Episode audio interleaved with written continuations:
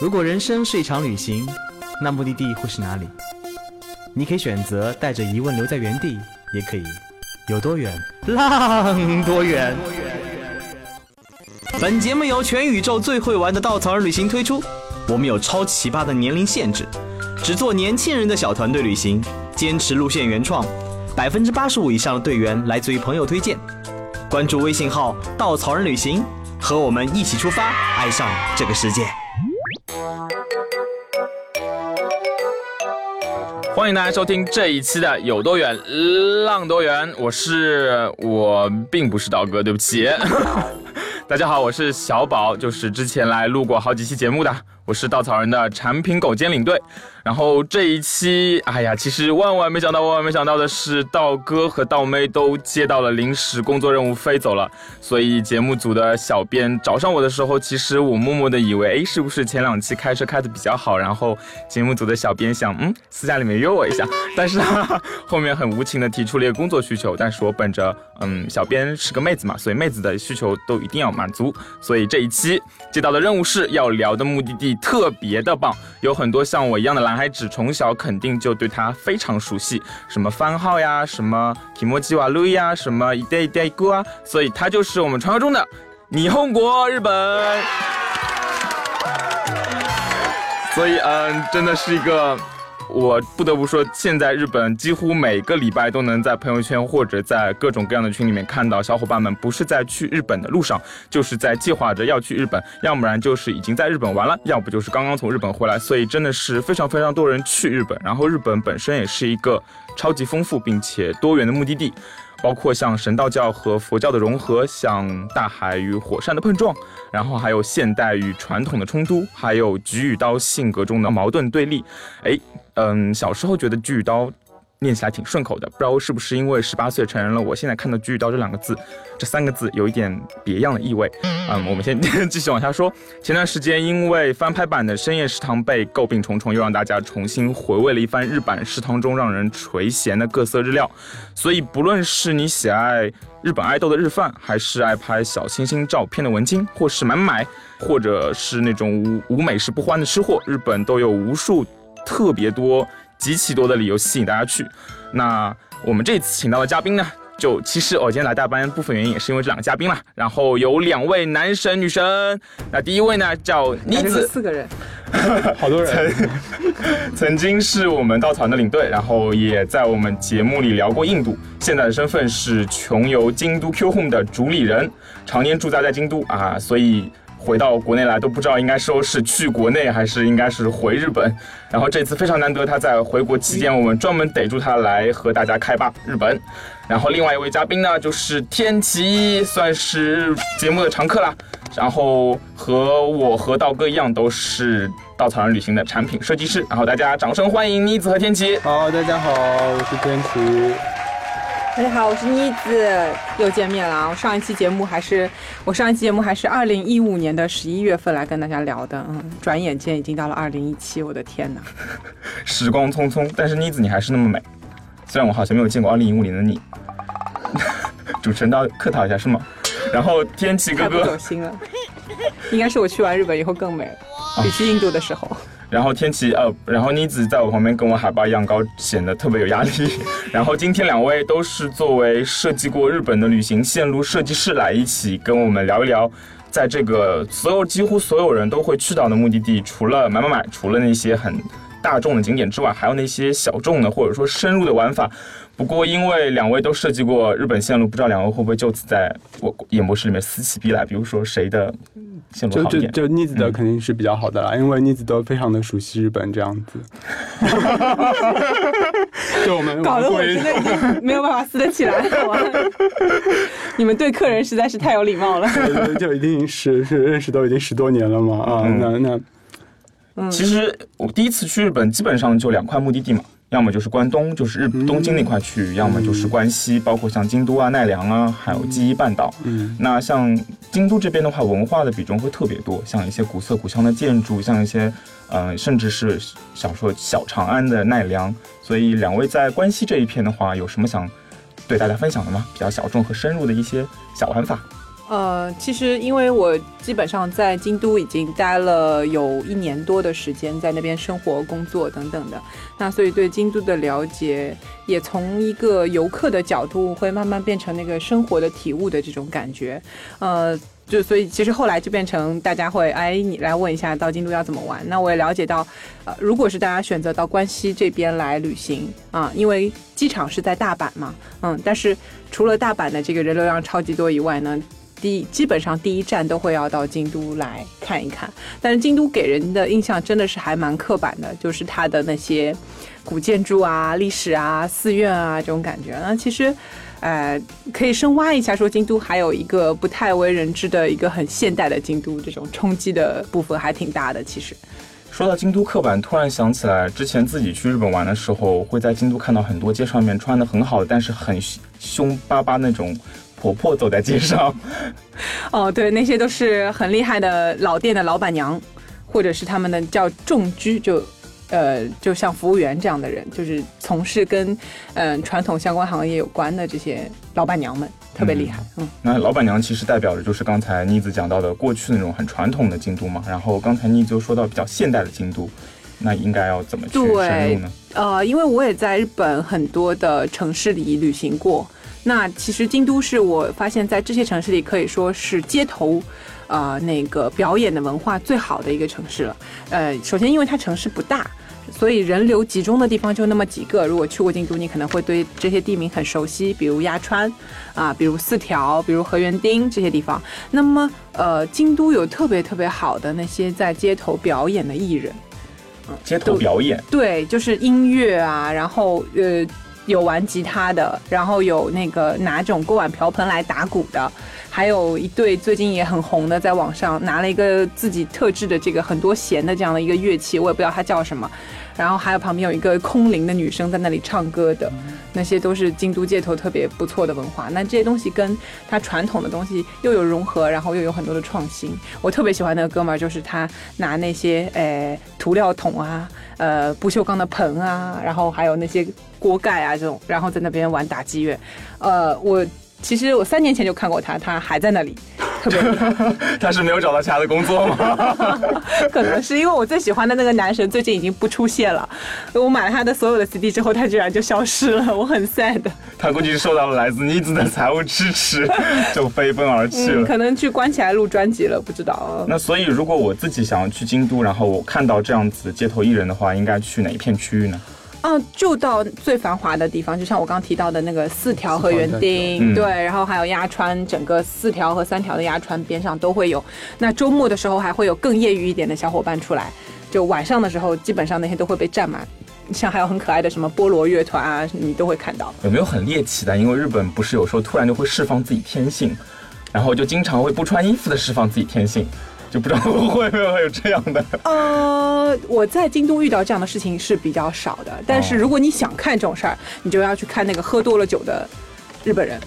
嗯，那么京都最喝酒的那条街叫做仙斗町，然后日语叫崩斗酒那个地方。呃，然后它旁边还有一条街叫木屋町通。Kiyamaji 那条路，那它是挨着高濑川的小河，然后边上全部都是餐厅，那些餐厅呢又比较的便宜，然后就是晚上喝酒的圣地啊。很多周末的时候，年轻人在那里喝完酒之后呢，就放飞自我了。嗯，我曾经有见过 B 一少儿不宜的部分，对吧？就是有有有男生大街上吗？呃，在河边坐在河对岸，冲着河里尿尿，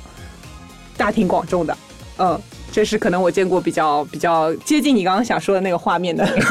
没有没有，我只是很客观的提出了一个，嗯，所以就是天启哥哥像刚刚从日本回来，然后正好说到酒嘛，然后京都其实有很多吃的。还有很多传说中的，不是想要聊酒吗？就要要要聊一下花街的故事之类的，这样的。好啊，好啊。所以天气哥哥，你是刚从花街回来吗？因为我我不去花街了，就就我只是去了一下仙斗厅啊。嗯，仙斗厅是以前就是京都古的几条花街中间比较著著著著名的一条嘛。啊，然后。呃，当然现在就是整个的那边的艺妓什么的都比较少了，就就是说你在在仙斗厅走的话，可能还是会碰到喝了很多酒的啊，或者妹子们她拿着小包裹啊这样子。但京都有一个文化，就是可能是他们以前呃经常会有僧人，然后呃变装了之后，然后就跑到这个仙斗厅，或者是跑到呃起源附近，然后去喝花酒，这是当地一个非常就是就是和尚喝花酒。对，因为因为刚刚天琪哥哥想说的是，就我们心目当中的那些艺妓和舞妓小姐，就脸涂得白白的，然后，嗯，其实现代审美来看有点吓人的，嗯，其实是非常优雅的一个职业啊，就是叫 gay go 或者是 my go。那他们的这个职业的点在哪里呢？现在为什么那么少呢？因为它其实变成了一个日本的国粹的这种传统文化的保护。他们从小学艺啊，学的是呃那些。日本的传统文化，琴棋书画，包括是呃那个做陶啊、茶道啊这些。然后第一件事情，你入行做艺伎、学舞伎的时候，第一件事情是先学说京都话。你要很会陪人聊天，然后说那些很古老的这种东西，然后捧的就讲话的时候真的是滴水不漏，捧的你非常的舒服。那么其实现在会去欣赏这种文化的人，有那个底蕴的人也不多了。那和尚恰好是这个当中又有钱，消 费得起。等一下，等一下，等一下，有钱是怎么一回事？没有看过《朝五晚九》吗？没有。和尚很有钱吗？这个因为呃，为什么可以喝花酒啊？以前和尚，日本和尚也没有这么的。开放，比如我们说到日本最大的宗教是吧？净土宗，啊，其实是从净土真宗开始，这个日本呃本土创的这个佛教宗派真宗开始，从青鸾圣人开始。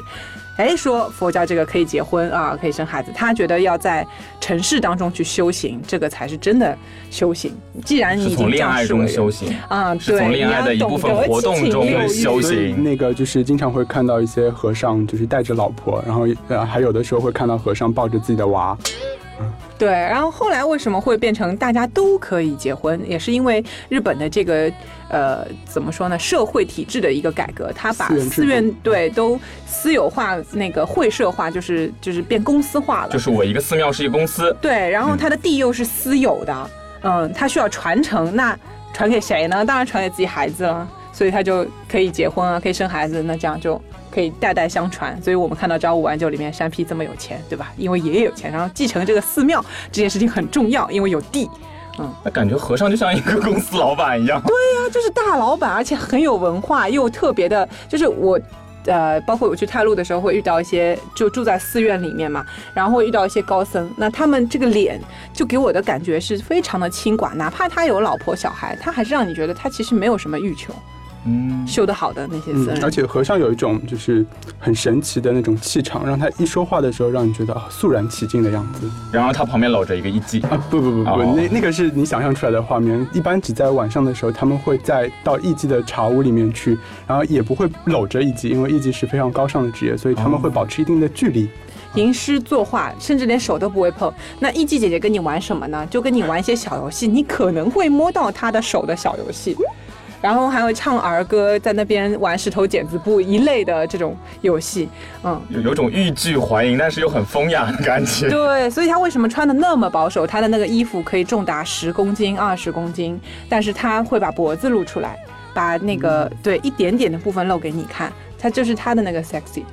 嗯，但是我们自己去日本好像很难接触到，就是街上面可能会看到这样的艺伎，但是很难够像和尚这样子一起跟他坐下来玩玩这种摸摸小手的游戏。因为因为贵，然后还要预约，还要预约。然后还有一个最关键的点，会员制嘛，你只要找对人对吧？比如找我，我就可以帮你约 啊。但是可能因为你不会日语，甚至有很多日本人都不太听得懂艺伎到底在说什么，他是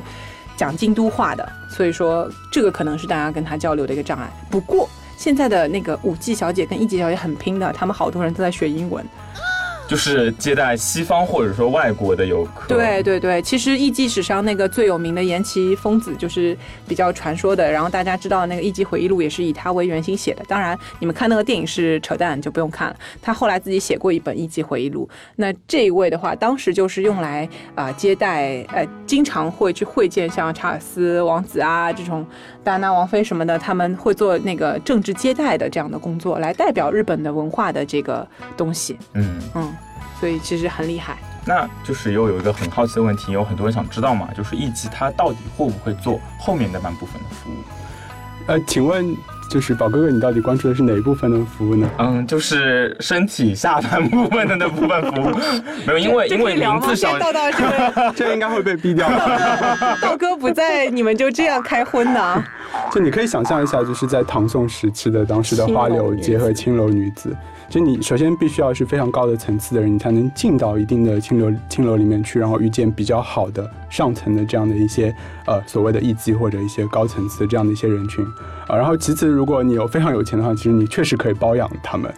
啊。但是那个就是赎身之后的事儿了。然后就在自从二战之后啊，那那所有的这个就是后半部分的事情，其实已经是被禁止的了。哦，明白。可是听下来就是觉得好像有很难体验体验到这样的一个艺伎真正的文化。所以如果跟着两位去日本的话，有没有这样的机会？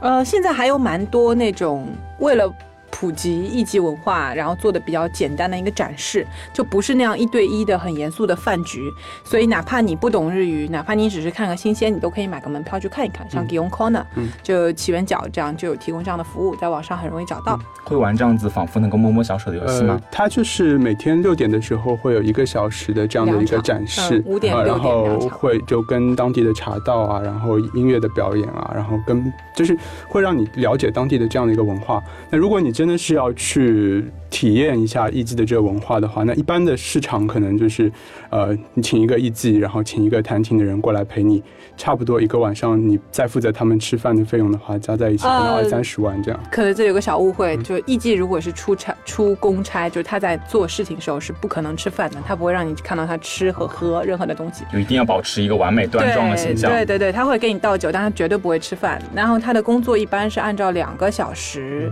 来计算，嗯，然后呃，从他踏出他们家的那个门开始算，就上 taxi 开始算，然后一直到你这里，因为一般都在那个区域，他不会走。太远，因为能接待艺妓的茶屋，一般就是你会照那个餐厅的老板，就是那个茶屋的老板来帮你约那个艺妓。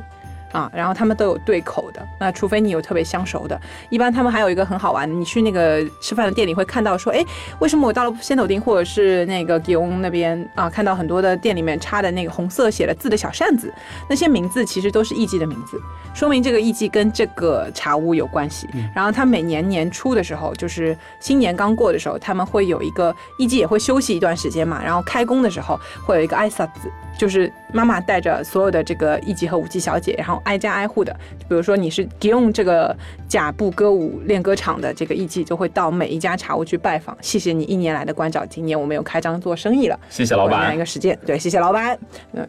多关照。嗯，这样的一个形式还挺好玩的。嗯，那感觉传统上日本的女性一直都是娉娉婷婷、很典雅、很端庄的。然后现在艺伎作为一个传统文化保护起来之后，更加是这样子。那如果男生这边的话，我只能想到相扑，哎，那看上去就跟娉娉婷婷这几个字 一点关系都没有。来来来，男生来聊一下相扑。男男生聊相扑啊，哦，就是就是我们确实确实也想要展示这个当地的相扑文化了，因为相扑首先，呃，他穿的非常的少，是吧？就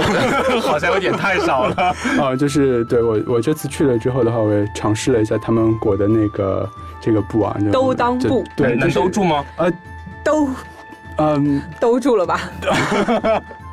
觉得还舒适吗？呃，就是特别的有点紧，嗯嗯，尤其是就是跟尺寸有关系嘛，所以就比较紧。然后，然后，呃，兜住了之后呢，其实，哎，你你会感觉这个这个，就一下子穿上那个服装了之后，就很有仪式感。就仿仿佛进入了一种呃神的一个世界，然后要为神献祭一样的这种状态，让你很严肃的去推了一下那个他们的这个苏莫，也就是相扑选手力士啊，但发现根本推不动，是一个真人在那边，是是是试着推推看，是，然后我发现真的就是完全推不动，嗯，然后听不动如山，然后我的心就动了。听上去就是衣服穿的少了就能够与神更进一步。嗯，呃，就是相扑其实就是一种最早的时候的一种角力的一种文化嘛。啊，所以但是在是慢慢的演变的这个过程中间的话，它就变成了跟神道教结合，然后要去向神去展示自己的力量的这样的一个过程。所以一般在相扑开始之前的话，他们都会撒一把盐巴海盐，也是作为来向向神这样的一个敬神的一种一种状态。啊。那像我们去日本的话，体验相扑，其实一般来说就有两两种想法嘛，一种是去看，嗯，另外一种是去试试看，嗯，不知道是不是会像艺伎这么难呢？就听上去，呃，相对来说要去看的话是比较比艺伎就没有那么难，可以这样说，嗯，但是。要取决于，如果你去东京的话呢，有有这个相扑的专门的这个馆，而且他们相扑选手作为也是作为一个日本的传统文化的话呢，也是受到了很好的一个保护啊，所以其实你可以。对，现在感觉像这一类的活动都是，他刚刚说是敬神嘛，所以仪式感会大过于其他的东西。但是，呃，有一点特别那个的，因为日本一直是一个崇武文化的国家，它一直对于 power 人的力量、上武文化的这样一个东西在里面，所以他对于力量的追求一直都没有停止过。嗯，所以相扑就可能是说个人力量的这个极致体现了，因为现在也没有武士，没有其他的，所以。从年轻人啊，包括女孩子什么的，很多都是这个相扑选手的忠实粉。忠粉，对对对对对。今年那个新的横纲刚刚出来。呃，横纲是其实是一个蒙古人了，就是但是他在蒙古人都能够在日本玩相扑，对，然后包括欧美人，他们也都会在日本玩相扑，而且非常的有名，因为他们本身体格就会健壮，对，而且甚至就是可以说有一些练巴西柔术啊，或者是练其他的这种，然后转行做相扑，因为在在日本他是会受到一个比较高的一个。地位啊，然后比较容易娶到漂亮的小姐这样子。日本的胖子感觉是个成功人士，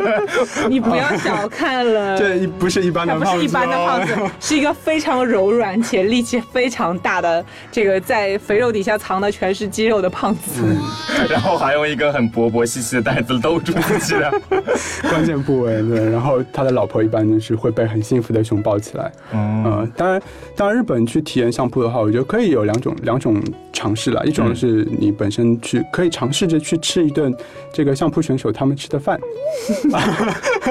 因为是呃这个听上去会吃不下的样子，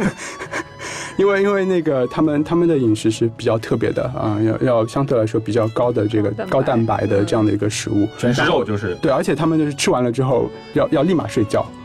哦，所以你这个这个体验会非常的有意思，生怕你不胖，就一定胖是很重要的一件事情啊，胖就是美嘛。然后好喜欢这样的文化。当然还有就是，其实呃，我们在那个奈良附近的葛城的话，有一个就是相扑馆，然后在那个相扑馆里面，一方面有力士会过来，然后另外一方面的话，大家可以呃换装去去体验啊，然后会会有一整套的，就是他从晋升的仪式开始，然后你可以自己参与进去。去了解到这个相扑的文化，女孩子也可以换吗？呃，女孩子可以穿着外套换，嗯，然后也会有那个，呃，会有那个 就很舒服的那个兜住，所以女孩子们也不要怕，你们也可以体验到这种与神非常相近的感觉。然后除了文化之外，我注意到两位现在设计的线路都涵盖了一个地方，可能不是特别多的人知道，叫做高野山和熊野古道。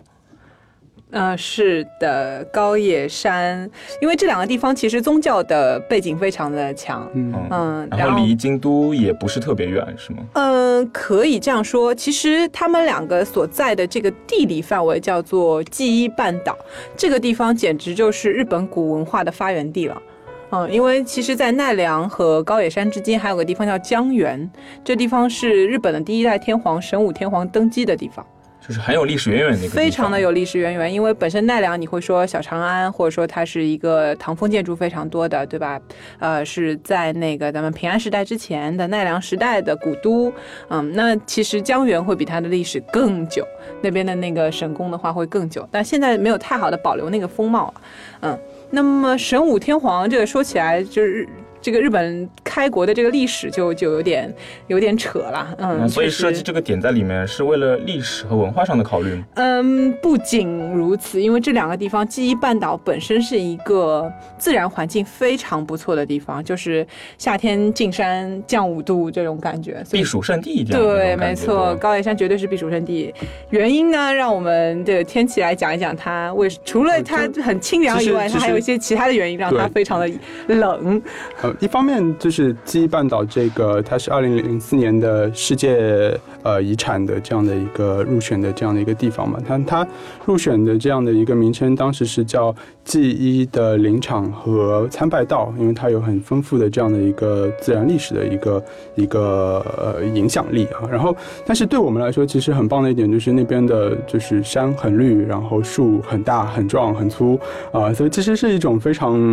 就是空气很新鲜，走在里面就很开心，然后很舒服的一种感觉，就感觉像是去避逃就避世的这种。呃，能量场会很大，然后走在里面会很舒服。然后天奇设计的线路还专门有一次晚上出门带大家去呃。就是其实是这样子的，我们去的这个地方呢叫奥之院啊，然后奥之院呢为什么有名呢？是因为整个高野山的这个可以说是创始人吧，空海法师啊，他在那个将近一千两百年之前的话呢，就是呃入定了，然后那个日本人都觉得他没有出出定啊，所以一直觉得他是活着的。啊，然后完了之后，所以入定和出定的意思是，呃，就是就是他一直活着，嗯，然后在在禅修啊，然后很多人就是他们在死后的话，都希望离大师更进一步，所以他们会把自己的这个呃遗骨的话埋在大师的附近，然后这些其实是一片呃对，所以是一片埋葬遗骨的地方啊，然后在这个地方呢，当大概有很多很多密密麻麻的，据说是有二十万，嗯，两公里的这样的一个呃埋葬遗骨的这样的一个地方。那晚上去这里，然后我们晚上去这里去体验一下，为了会一会这些战国武士的英魂，是吧？但是我我这次去走了一下之后啊，会有一种很特别的感觉，就是当你在它有它有三座桥，自己可以它有三座桥，然后第一座桥叫一只桥，然后在你一只桥这个前面进入这片奥之院之前的话，你先行礼鞠一个躬，然后再很很虔诚的走到这个奥之院之后，你会发现一点都不害怕哦。就是所有的目的在你边上，但是你会感觉，哎，好像就是你的目的是要去参参见这个最后的空海法师，啊，然后我们会有一个当地的一个和尚，一路会给大家讲当时空海给大家传递的是怎样的一个佛法。他会讲，哎，你看到边上的灯笼，然后有一个灯笼是一面是圆的满月，一面是一半的月亮。啊，那会说，那半月就像人的这样的一个心性和一个状态，你会发现你的心情一直在变化，有的时候是满的，有的时候亏的。但是满月就像是一个佛法，就像是大师，就一直照在那里，照着你自己的心性。所以你要像一个半月一样，但是要不停的向满月的这种状态靠近。就一路上沿途虽然是在一个墓地里面去，但是你会跟就所有的当时的这些故事有关系。然后奥志院还有一点特别有意思，就是他埋了很多战国武将的墓，就比如说呃明治光秀，大家可能听说过啊，然后也有织田信长的一个一个纪念碑啦，啊，然后也包括了丰臣家的家墓啊，德川家的呃有一些就是家墓埋在，都是一些德川，因为德川他们家做了很多代将军，所以他们家很多代将军埋在那边不同的地方，都挺挺大的。然后比如说就还有那个。呃，就是武藤信玄，就是战神武藤信玄和军神上杉谦信，然后他们在生前的时候呢，就是撕逼撕了一一路，然后死后就就 埋在一起吗？再来一次。还有就是刚刚说到的明智光秀，对吧？一个一个历史上日本历史上可以说，只要他出现，他一定是那个白面背叛的脸的一个角色，然后跟大忠臣石田三成又做了隔壁邻居，那点也是很奇特。然后那个。织田信长的墓可能是里面最有个性的了，那个纪念碑，因为是后来可能他的说是他的后人给他在那边立的碑嘛，啊，好像是他的侄女还是什么忘了，嗯，一个女生，反正给他在那边立的碑。那他的碑前面一直是有什么烟啊、酒啊、什么 橘子啊、菜啊，就是来供他，因为他真的是大明星，就战国史上大家很多人去崇拜，又觉得他很有个性的这样一个人，所以其他人的墓前面什么都没有的，就他前面很一直都。络绎不绝的有这些东西出现，酒瓶子啦，香烟啦。不懂，是两位真的太有文化了。所以在奥之院的这些就是僧人，他们看来啊，就是哎，好像你生前是都都是多么风光都无所谓啊，但是死了之后，就是敌人也可以埋到一起，无所谓，仇敌是仇也可以埋到一起，大家都是平等的，都是一样的。就生前撕逼，身后相爱，对，一定要爱的很深。相爱嘛，有可能只是被空海大师罩着。那这个地方我们自己去的话会到达吗？因为很少听说有人自由行会去这里。呃，其实那个奥高野山有一个比较特别的一个体验是它的宿房的体验呃，就是它一共有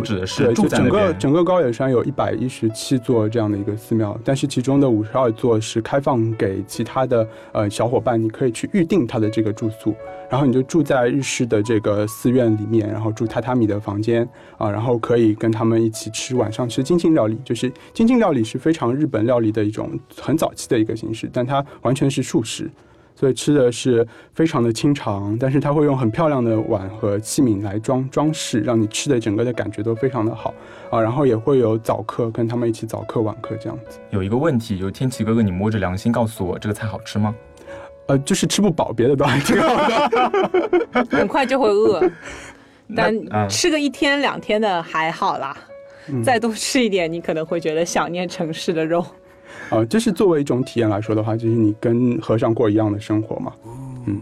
就是他们结婚的生活啊和生孩子的生活，对，当大老板的生活。但是其实寺院里面还有很多的小和尚嘛，未必是那个大和尚嘛，对，除了住持以外，还有很多小和尚，他们现在都很多会学，诶，中文啊、英文啊都有在学习，然后会跟你聊天，其实还挺好玩的。嗯，那除了跟他们一起吃，一起跟小和尚们。玩玩见见面之外，我们会不会在寺庙里面跟他们一起做一些简单的修行，或者说之类的一些？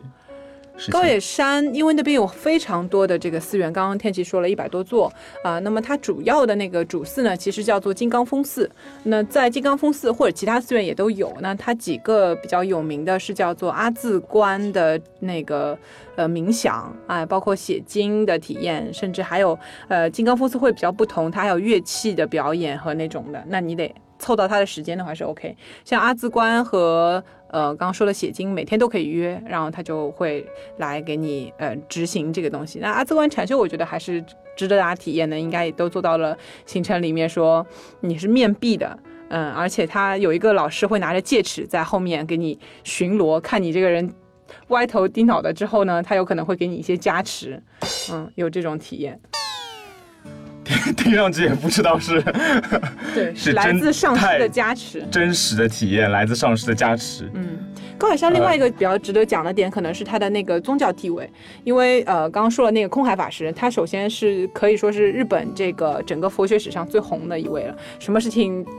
往后倒倒都能扯到他身上，然后很多的仪式、祭典的什么的，京都的很多的东西都跟空海有关，然后跟他有关的林场也非常多，但高野山是他最主要的。那么他相当于我们有个说法，他的老师是他其实是到东土大唐来进修过的，啊，在这边学了两年之后再回到日本去传播佛学的。那么跟他齐名的另外一个人呢，就叫醉成，是在这个京都比瑞山这个地方啊，也是开创了呃严立寺，然后跟这个高野山相当于是相互照应的两座山，他们两个并称东密啊，就是并称为就是到了东密宗的那个东密，所以其实我们有说，因为密宗在我们这个唐朝之后，汉地开始汉地开始衰落之后呢，其实就在日本一直有被保存下来。这个是他可能在佛教的意味上比较重要的一件事情。其实有很多可以看的地方，包括高野山，不管是熊野古道，还是说刚才天气哥哥讲到的那个奥之院，对吗？对。然后其实。就是日本，感觉我自己去过之后，就是每时每刻都会经历一种仪式感。不管是他像刚才说到的这样的宿房体验，还是说他们为什么会把这个庙请到一个深山里面去，还是说像前面说到的艺伎和相扑都有仪式感在。然后就感觉整个，我个人感觉整个日本像一个处女座 搭建起来的国家，因为细节抠到了非常极致的地位。但是就因为它可能细节抠得非常细，所以。我们可能就算文化上比较相近，大家可能觉得日本是一个相对不那么陌生的目的地。不管是语言方面，我们可以用汉字去共通，还是说文化方面，不管是动画还是一些动作片的需求，我们都看过很多。然后包括距离上，甚至从上海飞过去也只有一个多小时、两个小时的时间，对吗？所以，但是真正的想要走进日本人的心里面，就跟想要成为一个日本人的朋友那样，好像是一件不太容易的事情。但是，其实真正的日本。反而远远不止于我们表面上看到的那些，所以其实像呃天气大师，还有像妮子大师这样子的两位线路设计师，就是把这样子很多很小众的、很深入的体验带给大家，也是给大家展现一个真正的日本，这才是对吧？所谓的 real life experience 是吗？嗯，小宝总结的非常到位。然后今天非常谢谢。小侧面想给大家看一下大概是什么样子，嗯。好，那今天其实本来想聊很多，但是因为两位实在是有很多料可以跟我们聊，不管就只是讲了相扑艺伎和熊野古道而已，就已经讲了这么长时间。对，还有古道。所以要下次有机会的话，可以再聊聊其他的很多目的地。整个日本特别大，然后现在开多了非常多的航线。谢谢两位，谢谢小宝，谢谢小宝。